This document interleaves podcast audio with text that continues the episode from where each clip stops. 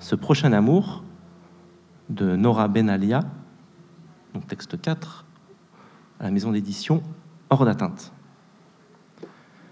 Les couilles. C'est tout petit une paire de couilles. Ça tient dans une main. Quand on les attrape, on fait, on fait rouler les deux petites sphères entre les doigts et ça déstresse, comme les boules chinoises qui font un bruit métallique.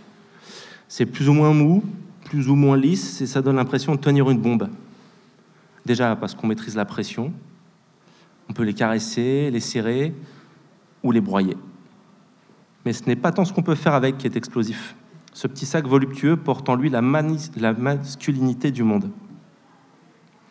C'est tout doux et tout fragile, mais ça contient la force et le courage de l'homme. En général, un homme audacieux qui survit à toutes les épreuves, il a des couilles.